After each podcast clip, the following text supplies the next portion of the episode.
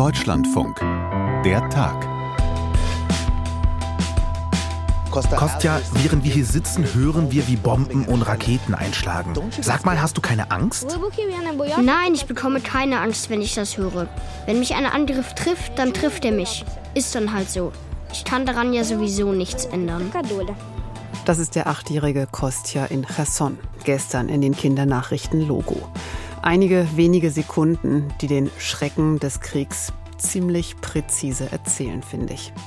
Heute vor einem Jahr hat Russland die Ukraine überfallen. Solidarität kommt kurz vor dem Jahrestag gestern aus der UN-Vollversammlung, gestern Abend und heute aus vielen Hauptstädten. Die USA kündigen neue Sanktionen an. Wir blicken heute zurück und voraus. In Kiew haben wir den Politikwissenschaftler Maxim Jakovlev erreicht.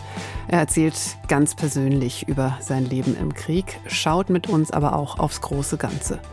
Und auch mit unserem Korrespondenten Florian Kellermann habe ich den Tag reflektiert. Er hat vor einem Jahr für uns aus Moskau berichtet, hat die Ukraine und Russland inzwischen von Warschau aus im Blick und hatte auch eine Antwort auf meine Frage, was denn am 24. Februar 2024 sein wird.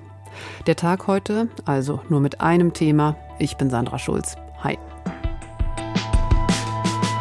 An diesem 24. Februar sitze ich im beheizten Studio. Ich muss nicht um mein Leben fürchten und es gibt auch keinen Beschuss in Hörweite.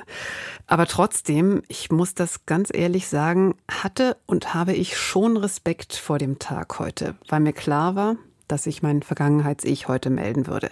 Vor genau einem Jahr habe ich im Deutschlandfunk unsere Frühsendung moderiert, die Informationen am Morgen.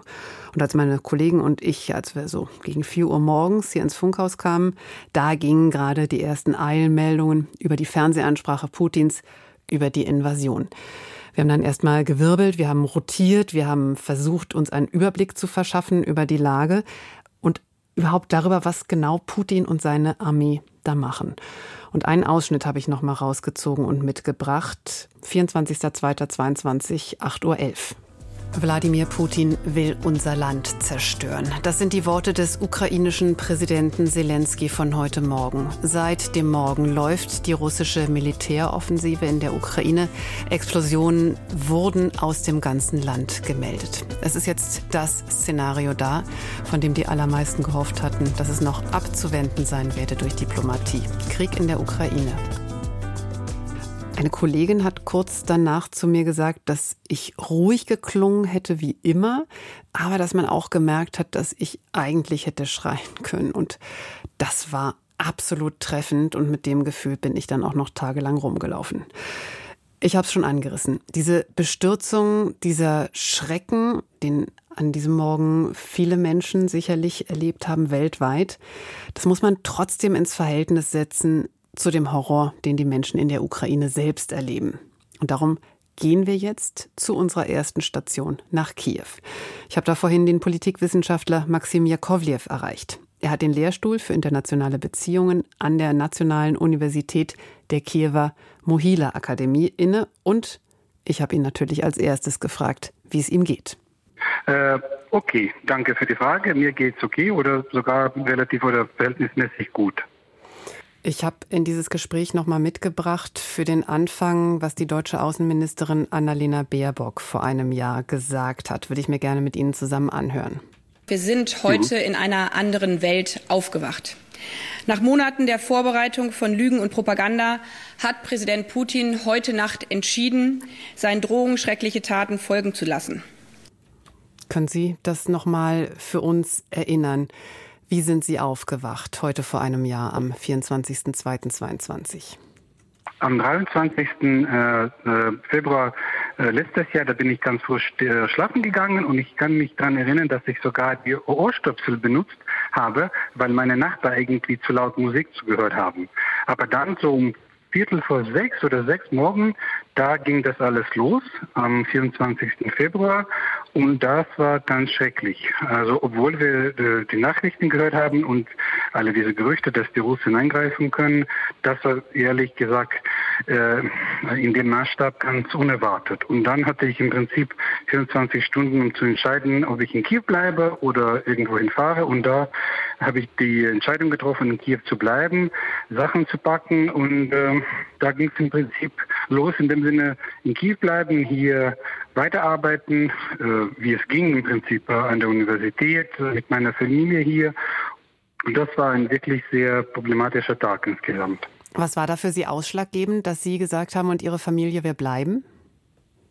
Ähm, Teil meiner Familie kommt aus Kharkiv, äh, meine Freundin, unser Kind. Und wir waren äh, eine Woche vorher in, in Kharkiv, mit, also ich meine mit meiner Mutter, mit meinem Bruder, mein, also Teil der Familie aus Kiew. Wir waren dort zu Besuch, eine Woche vorher. Und die haben äh, entschieden, äh, aus der Ukraine auszureisen. Die haben das gleich am 24. angefangen, mit Auto durch äh, durch fast ganzes Land, dann nach Ausland zu gehen. Und das hat mich beruhigt dann nach ein paar Tagen, wenn wir schon die Ukraine verlassen haben. Das für mich ein Zeichen, dass Sie hier mit, mit meiner, also meiner Mutter, meinem Bruder, also unserer Familie in Kiew bleiben und unser Kind ist im Prinzip im Ausland schon. Das heißt, äh, alles ist okay. Und da dachte ich, wir können jetzt hier in Kiew ruhiger bleiben. Hm, wenn wir nochmal bleiben bei diesem 24. Februar als Ausgangspunkt, Sie haben es gerade schon gesagt, mhm. ein Tag wirklich schwieriger Abwägungen. Wie klar war Ihnen denn, was dann kommen würde? Es hatten ja auch viele Beobachter und Beobachterinnen damit gerechnet, dass Putin, das russische Militär, da ganz schnell durch ist. Ja, da, ich habe ein paar Warnungen von meinen Kollegen und sogar Journalisten bekommen, dass die an der Kiewer Mohila Akademie lehren und die ganz offen Russland kritisiert haben, dass wir uns irgendwo sogar in Kiew verstecken müssen oder aus Kiew fliehen müssen. Das war ganz ehrlich so ein bisschen ein Thema. Wir, wir wussten nicht, dass die Russen sowas wie Bucha und Erpin und alle diese Massakren, dass die auch sowas äh, fähig waren. Das war für uns ganz unerwartet, das haben wir uns nicht gedacht damals. Aber ein paar Warnungen von meinen Kollegen und wie gesagt Journalisten habe ich am 24. auch bekommen, äh, weil äh, es gibt mehrere von uns, ich meine Dozenten, Professoren an Universitäten, die ganz offen in Medien und auch zu, also zum Thema international zu Konferenzen oder Kommentaren gegeben haben, Putins kritisch, also gegen also äh, russische Politik und solche Sachen. Und ich muss gestehen, da hatte ich sogar ein bisschen Angst was wäre, wenn die Russen in Kiew sind. Und dann an unserer Universität war immer so pro-ukrainisch in dem Sinne, wir machten nie Lehre auf Russisch. Internationale Beziehungen war, waren eher so EU- und äh, westlich orientiert. Und da hatte ich mir, ich muss gestehen, ich hatte mich, äh, mir Sorgen gemacht. Wie oft war das jetzt so im zurückliegenden Jahr, dass Sie dieses Gefühl hatten, das Sie gerade ansprechen, das ja auch absolut nahe liegt im Krieg, Angst? Wie oft hatten Sie Angst? Ähm, ja, je nachdem, wie wir jetzt also nicht, nicht ganz wissenschaftlich, was wir unter jetzt Angst äh, verstehen, aber äh, irgendwie im März äh, war das ein bisschen schon ruhiger, aber im Februar war das ganz, ich war ganz nervös. Für mich war das ein Zeichen, dass äh, ich ihr Konzentrationsvermögen gar verloren habe. Ich konnte nichts lesen. Also lesen länger als ein paar Minuten, das war fast unmöglich. Ich lese normalerweise, was weiß ich, ein Buch pro Woche oder sowas. Und dann im Februar, März war das ein Buch pro zwei Monate. Es war unmöglich, auf etwas zu konzentrieren. Die, fast alle in der Ukraine, vermutlich waren in Nachrichten drin, zu lesen, was passiert, wo die Russen gerade sind, wie das weiterentwickelt. Und da, diese, wissen Sie, ist nicht so äh, Angst permanent, sondern bestimmte Nervosität, die so dauerhaft, fast jeden Tag, jede Stunde schwierig einzuschlafen. Und das dauerte fast zwei Monate so. Dann begann das ein bisschen abzusteigen. Und dann wäre das, ich meine, ab April oder so, wir haben Anfang April entschieden, an meiner Universität Lehre äh, wieder zu, also was heißt das? Die haben versucht, äh, unsere Studenten online für Seminare und äh, Vorlesungen weiterzumachen. Und das ging im Prinzip schon. Das, das, April war das schon besser. Sie haben es gerade angesprochen, Sie schlafen schlecht. Wie sind Sie denn mhm. heute Morgen aufgewacht? Ich muss gestehen, dass für mich war das schwierig einzuschlafen gestern, mhm. Äh, weil ich habe, ich hatte diese Erinnerungen aus letzten Jahr. Und in Kiew warten wir immer noch, ob die Russen heute einen Raketenangriff auf Kiew machen. Und ähm, also jetzt ist in Kiew ruhig. Aber bis, ich muss gestehen, bis zwei oder sogar halb drei nachts war das schwierig einzuschlafen, weil diese Erinnerungen vom letzten Jahr, die kamen so ganz plötzlich und äh, da war ich schon ein bisschen so nervös. Aber dann ging es okay. Okay, das kann ich alles sehr gut nachvollziehen. Wir haben ja gestern auch noch gesprochen, haben wir auch gesagt, wir müssen erst mal sehen, wie die Lage eigentlich ist heute Mittag. Mhm. Aber das ist ja eine verhalten positive Nachricht, dass wir zumindest heute sprechen können. Und dann gibt's ja auch noch eine Nachricht vom Abend, die heute ja auch noch reinstrahlt in den Tag. Jetzt ein großer thematischer Sprung, der Blick auf die UN-Vollversammlung gestern Abend. 141 Mitgliedstaaten von insgesamt 193 sprechen sich aus für die Resolution, mit der Russlands Rückzug aus der Ukraine ja gefordert wird.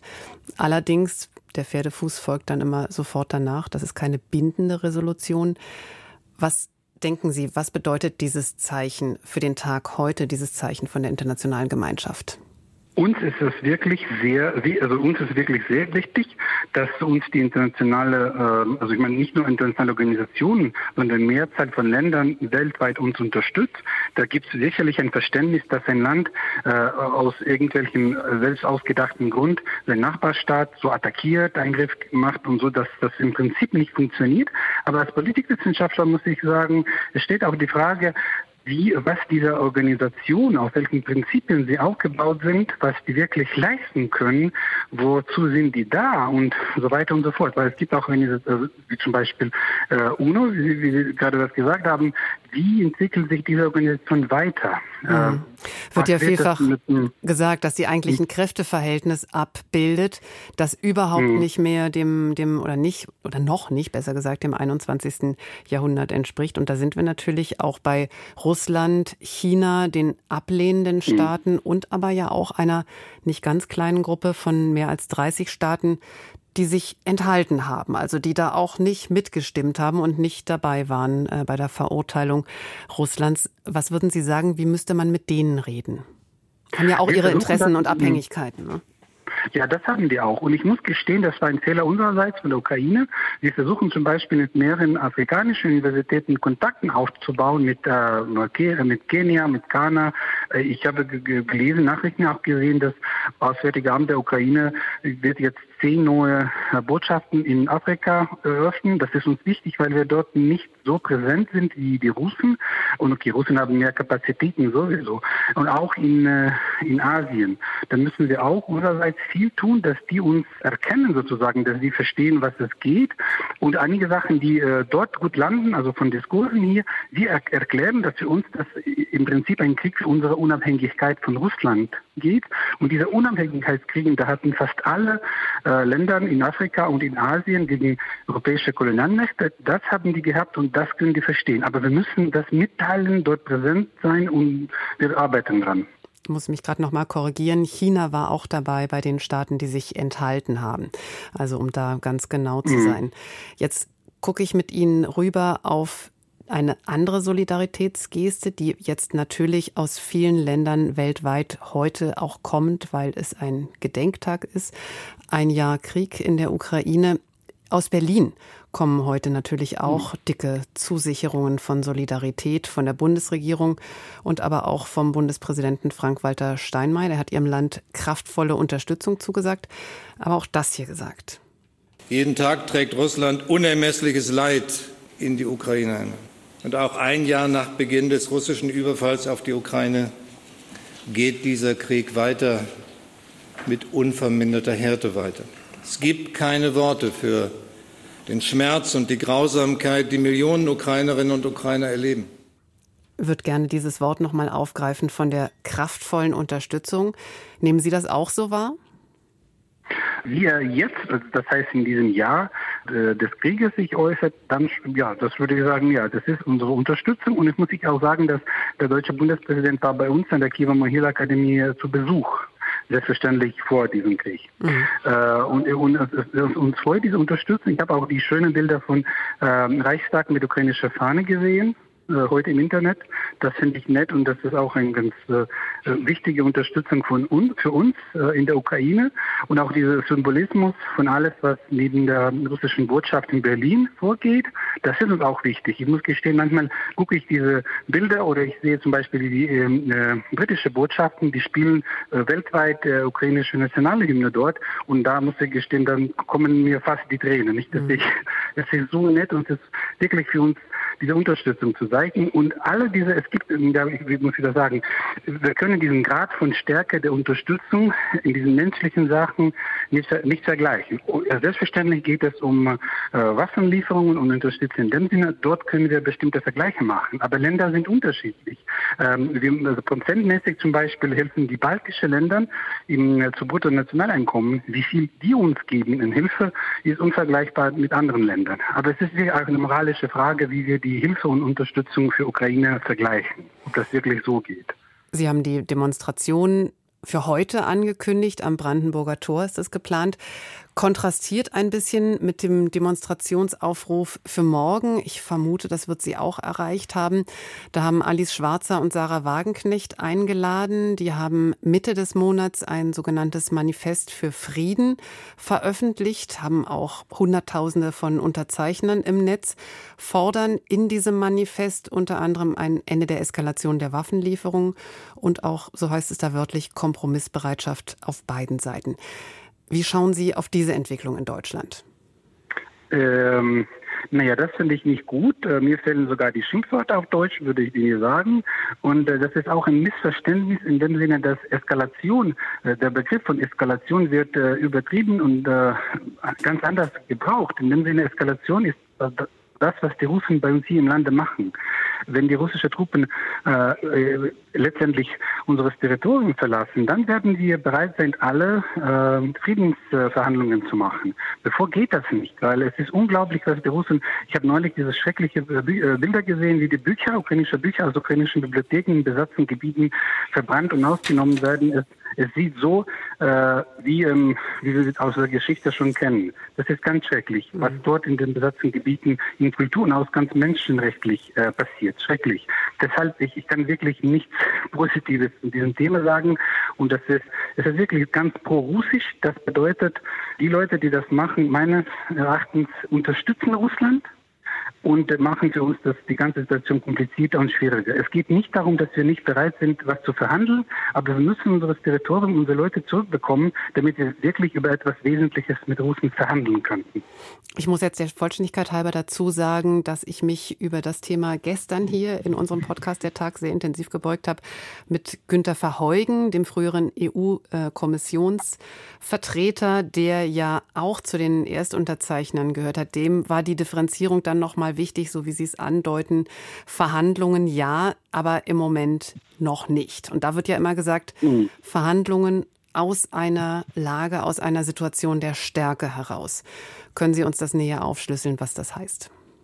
Ja, das, das stimmt. Also äh, Stärke von unserer Seite bedeutet, wir sind bereit und das wollen wir auch, unsere Territorien zurückzubekommen. Also Ukraine in unseren Grenzen äh, stand 1991 äh, Welt anerkannt. Es ist so im Prinzip, was die Russen wollten diesen Angriff, das hat Putin mehrmals angedeutet, sogar in seinen letzten, äh, was weiß ich, eine, zu einer Vorlesung, eine Stunde 30 Minuten lang, äh, zum Thema der Ukraine wirklich vernichten, dass es keine Ukraine gibt. Uns ist wichtig, dass wir stark genug sind, unser Land zurückzubekommen und sich gegen Russen in, in, Zukunft zu wehren. Und dazu wollte ich ganz kurz sagen, mit diesem Krieg geben wir auch Russland eine Chance, Putins Regime äh, zu ändern und sich neu aufzubauen, äh, sogar Reföderalisierung zu machen und andere Sachen, dass die Völker, die in Russland sind, also einheimische Völker, auch seine Rechte äh, zurückbekommen, daneben sogar eventuell unabhängig von Moskau aufbauen zu können. Und das ist für uns wichtig. Ein, ein, wenn Ukraine stark ist, dann können wir auch mit Russland verhandeln. Und wie gesagt, wir können auch Russen eine Chance geben, geben das Leben dort in Russland neu anzufangen. Das heißt, in einem freien Land mit äh, Menschenrechten und äh, andere Sachen, die, äh, die Russen, so, wie Putin sagt, also, die im Westen ganz anders aussehen und das man in Russland leider noch nie erlebt hat. Und das passt gut zu dem, was Volodymyr Zelensky heute in seiner Videobotschaft gesagt hat. Das ist ja so ein fester Bestandteil jetzt dieses vergangenen Jahres. Diese Videobotschaften von Zelensky wird noch mal mit Ihnen gerne zusammenhören, äh, was da heute vorkam. An diesem Tag vor einem Jahr habe ich mich von demselben Ort gegen 7 Uhr morgens mit einer kurzen Erklärung an Sie gewandt. Sie dauerte nur 67 Sekunden. Zwei der wichtigsten Dinge, damals wie heute, halten in ihr wieder. Die Tatsache, dass Russland einen umfassenden Krieg gegen uns begonnen hat und dass wir stark sind. Wir sind auf alles vorbereitet. Wir werden siegen, weil wir die Ukraine sind. Und da schließt sich die Schlüsselfrage an, die wir jetzt schon so lange diskutieren. Was heißt das, Sie werden siegen? Wir werden sicherlich siegen, da habe ich keinen Zweifel. Äh, Putin hat keine Chance, Ukraine zu zerstören. Er hat auch keine Chance, uns Ukrainer zu überzeugen, dass wir nicht existieren, dass es keine Ukraine gibt im Prinzip. Und wir werden sicherlich siegen. Und zum Thema Zelensky wollte ich mal ganz kurz sagen, er, hat, er war für mich und ist immer noch für mich eine positive Überraschung, wie er als Politiker äh, geändert hat, sich geändert hat. Und ein positives Zeichen dafür, was man auch in Kiew merkt, wie viele Leute jetzt nur Ukrainisch sprechen und kein Russisch. Und jetzt fehlen unserem Präsident Zelensky, der vor Präsidentschaftswahlen sein Ukrainisch war nicht so gut. Jetzt fehlen ihm die Wörter, wenn er versucht, Russisch zu reden. Und das finde ich als Zeichen ganz symbolisch und positiv. Mhm. Und was heißt es? Sie werden siegen? Wir werden unser Territorium zurückbekommen. Ukraine wird EU-Mitgliedstaat in Zukunft. Und wir werden siegen bedeutet, dass wir werden auch Russland eine Chance geben, äh, sich neu aufzubauen. Also in dem Sinne, sich ein, ein, ein neues Land zu konzipieren, wahrscheinlich an, aus mehreren Ländern bestehend. Aber wir werden, also verlieren in dem Sinne, Ukraine wird bleiben, wir werden unsere Territorium bekommen und äh, hoffentlich, äh, oh, hoffentlich bald. Maxim Jakovliev aus Kiew, heute zu Gast in der Tag, haben Sie sehr herzlichen Dank. Alles Gute für Sie. Danke. Und jetzt kommt noch mal der Blick zurück zum 24.02.22. Heute Morgen waren wir Zeugen eines Angriffsbefehls gegen einen unabhängigen Staat. Und das ist zum ersten Mal seit dem 1. September 1939, wenn Deutschland den Angriffsbefehl gegen Polen gegeben hat. Also zum ersten Mal ein Angriffskrieg in Europa.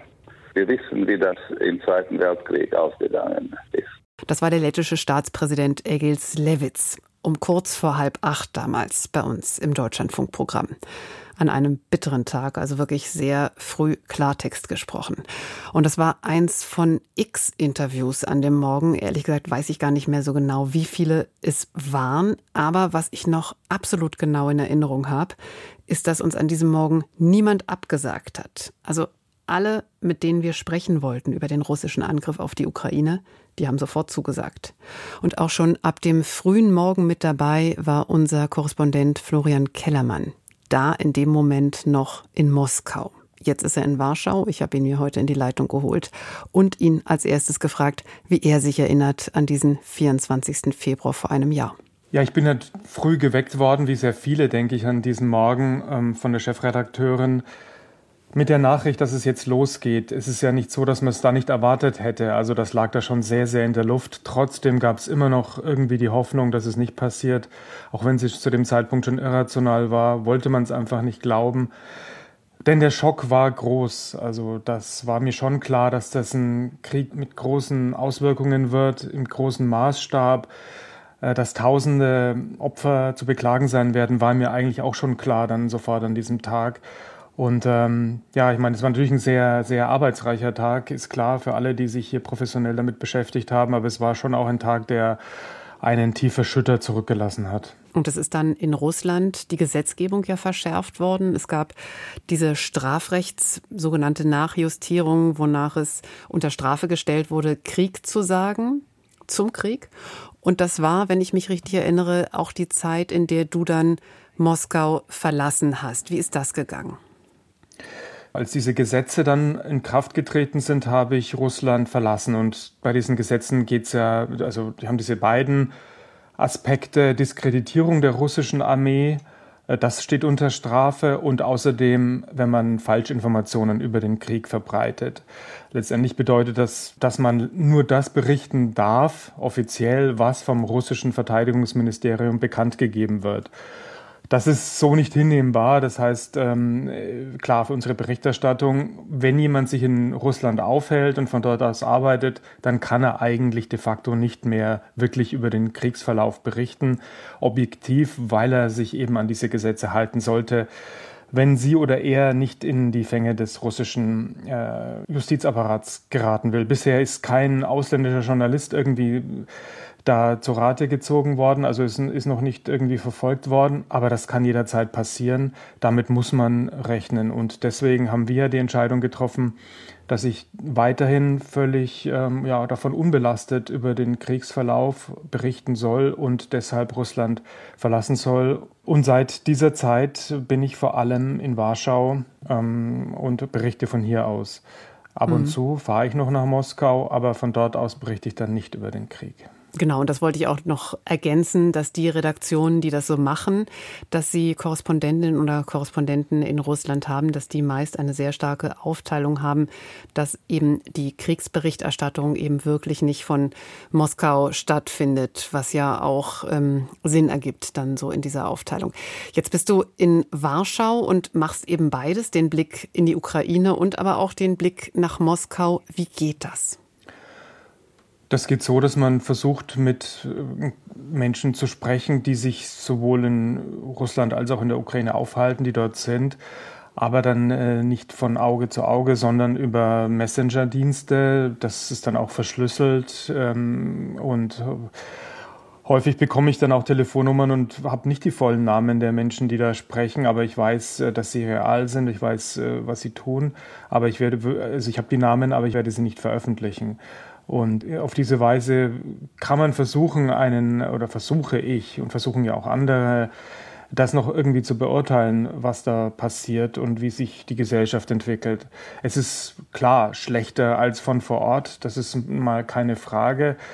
Allerdings ist es ohnehin auch vor Ort schwieriger geworden für diejenigen, die dort sind, vernünftige, verlässliche Informationen zu bekommen. Diejenigen, die sich früher gerne mit westlichen Medien oder viel unterhalten haben, von denen sind viele ausgereist und von denen, die da geblieben sind, sind jetzt eben auch immer mehr ja, vorsichtig. Und äh, also zunächst mal, wenn sie für den Krieg sind, ohnehin sehen sie dann teilweise auch westliche Journalistinnen und Journalisten als irgendwie aus dem feindlichen Lager stammend an. Und außerdem wissen sie natürlich auch um die Gesetzgebung und sie können ganz genauso hier in die Mühlen geraten. Das ist auch schon passiert. Also es ist, äh, zum Beispiel die Deutsche Welle hat ein Interview gemacht oder hat Umfragen gemacht in der Moskauer Innenstadt, hat die Namen der Gesprächspartner dabei nicht genannt, aber sie sind gezeigt worden. Die haben ihre Meinung abgegeben dazu, zu den Panzerlieferungen aus Deutschland. Und die Ermittlungsbehörden in Russland haben Verfahren eingeleitet gegen manche dieser Personen, wenn sie sich da kritisch geäußert haben. Mhm. Jetzt warst du zwischendurch ja auch in der Ukraine für die Berichterstattung wirklich von dort. Wie hat das nachgewirkt? Ja, das war sehr beeindruckend, denn das Land hat sich wirklich ja, sehr stark verändert. Das ist ganz klar im Krieg, aber auch in, war in einer Weise verändert, die man jetzt nicht unbedingt äh, absehen konnte. Also das ist eine Gesellschaft, die sehr, sehr ja, fokussiert und auch wirklich äh, geschlossen reagiert auf diese unglaubliche Aggression von russischer Seite und die trotzdem sehr offen bleibt, also die ausspricht, was passiert, was ihnen nicht passt und so weiter. Das ist auch Kritik an der ukrainischen Staatsführung, an der Armee, ist da kein Tabu. Das ist also eine sehr beeindruckende Reaktion, die ich da festgestellt habe. Auch der Versuch, Kultur weiterhin am Laufen zu halten. Gerade als ich da war, hat die Oper ihre Arbeit wieder aufgenommen, zum ersten Mal wieder eine Oper in Kiew aufgeführt. Und äh, die Menschen sind sehr, waren da zumindest, und was ich höre, sind sie im Moment auch froh, wenn man mit ihnen spricht. Äh, sie sind, sehr, sind auch unmittelbar bereit, ihre Gefühle zum Ausdruck zu bringen. Als Journalist hat man ja da immer häufig Probleme, an die Menschen wirklich ranzukommen. Das ist in der Ukraine jetzt nicht so. Und sie sind auch weiterhin sehr dankbar, auch für die Hilfe aus Deutschland. Das habe ich äh, auch dort erlebt. Jetzt hast du uns schon rübergebracht eigentlich ins Hier und Jetzt. Dieser 24. Februar 2023, dieser Jahrestag. Wie läuft der in Kiew? Ja, es ist relativ ruhig alles, die ganze Nachrichtenlage, sowohl in der Ukraine als auch in Russland. Diese Befürchtungen sind nicht eingetreten, dass Russland zum Jahrestag jetzt einen, wieder einen Großangriff starten wird. Zumindest bisher nicht. Wir sprechen jetzt hier, muss man vielleicht dazu sagen, am früheren Nachmittag. Ähm, und äh, leider kann man nichts ausschließen. Aber es läuft überall, auch in den Programmen im Internet äh, und in den Zeitungen im Internet, die Frage, wie ist denn dieses Jahr gelaufen, wie kann man das zusammenfassen? Und allein die Tatsache, dass man sich jetzt diese Gedanken machen kann, das gewissermaßen auch ein bisschen historisieren kann, zeigt schon, dass dieser Tag jetzt nicht so schlimm verläuft, äh, was den Kriegsverlauf anbelangt. Und auch in Russland, da gab es vorgestern ein großes Konzert im Luzhniki-Stadion in Moskau, wo, ja, wie es heißt, Leute aus der Region angekarrt worden sind, die sollen 500 Rubel dafür bekommen haben. Also eine Feier, eine Feier dieses ja, Einsatzes, dieses Kriegs, als wurde so dargestellt, als wäre alles positiv, als würde alles glatt laufen. Ähm, aber heute ist es dort auch ruhiger. Ich habe bisher gibt es keine Großveranstaltungen dort. Du hast gerade gesagt, dass das eigentlich schon ein Thema an sich ist, das der Krieg jetzt noch läuft. Am 24.02.23. Es gab ja zum Ausbruch des Krieges vielfach die Prognose, die Erwartung, dass die Ukraine militärisch der russischen Armee nicht allzu viel entgegenzusetzen haben könnte. Das hat sich als völlige Fehleinschätzung erwiesen. Du hast auch gesagt, das ist ein Tag der Bilanzen. Wo steht denn der Krieg? Ja, wenn man das ein Jahr Revue passieren lässt, dann, äh, wenn man das schnell, schnell versuchen muss, Russland hat versucht, die Ukraine schnell niederzuwerfen, in dieser Zangenbewegung äh, aus verschiedenen Richtungen das Land angegriffen, hat sich damit völlig überhoben nicht nur von der Stärke her, sondern auch von der, vom Zusammenspiel der verschiedenen Einheiten äh, der russischen Armee. Das hat überhaupt nicht geklappt. Und äh, ja, es hätte in einem absoluten Fiasko für äh, Russland geendet, wenn man sich nicht ziemlich schnell zurückgezogen hätte dann ähm, Ende März aus dem Gebiet Kiew und aus der Nordukraine und ähm, dann versucht hätte, das zu machen, was die russische Armee irgendwie kann nämlich mit brutaler Kraft im Donetsbecken die Front äh, Richtung Westen zu verschieben. Also mit brutaler Feuerkraft und auch mit, mit, großem Einsatz von Soldaten, die also dort sterben in sehr, sehr großer Zahl und dann auch in viel größerer Zahl als ukrainische Soldaten dort.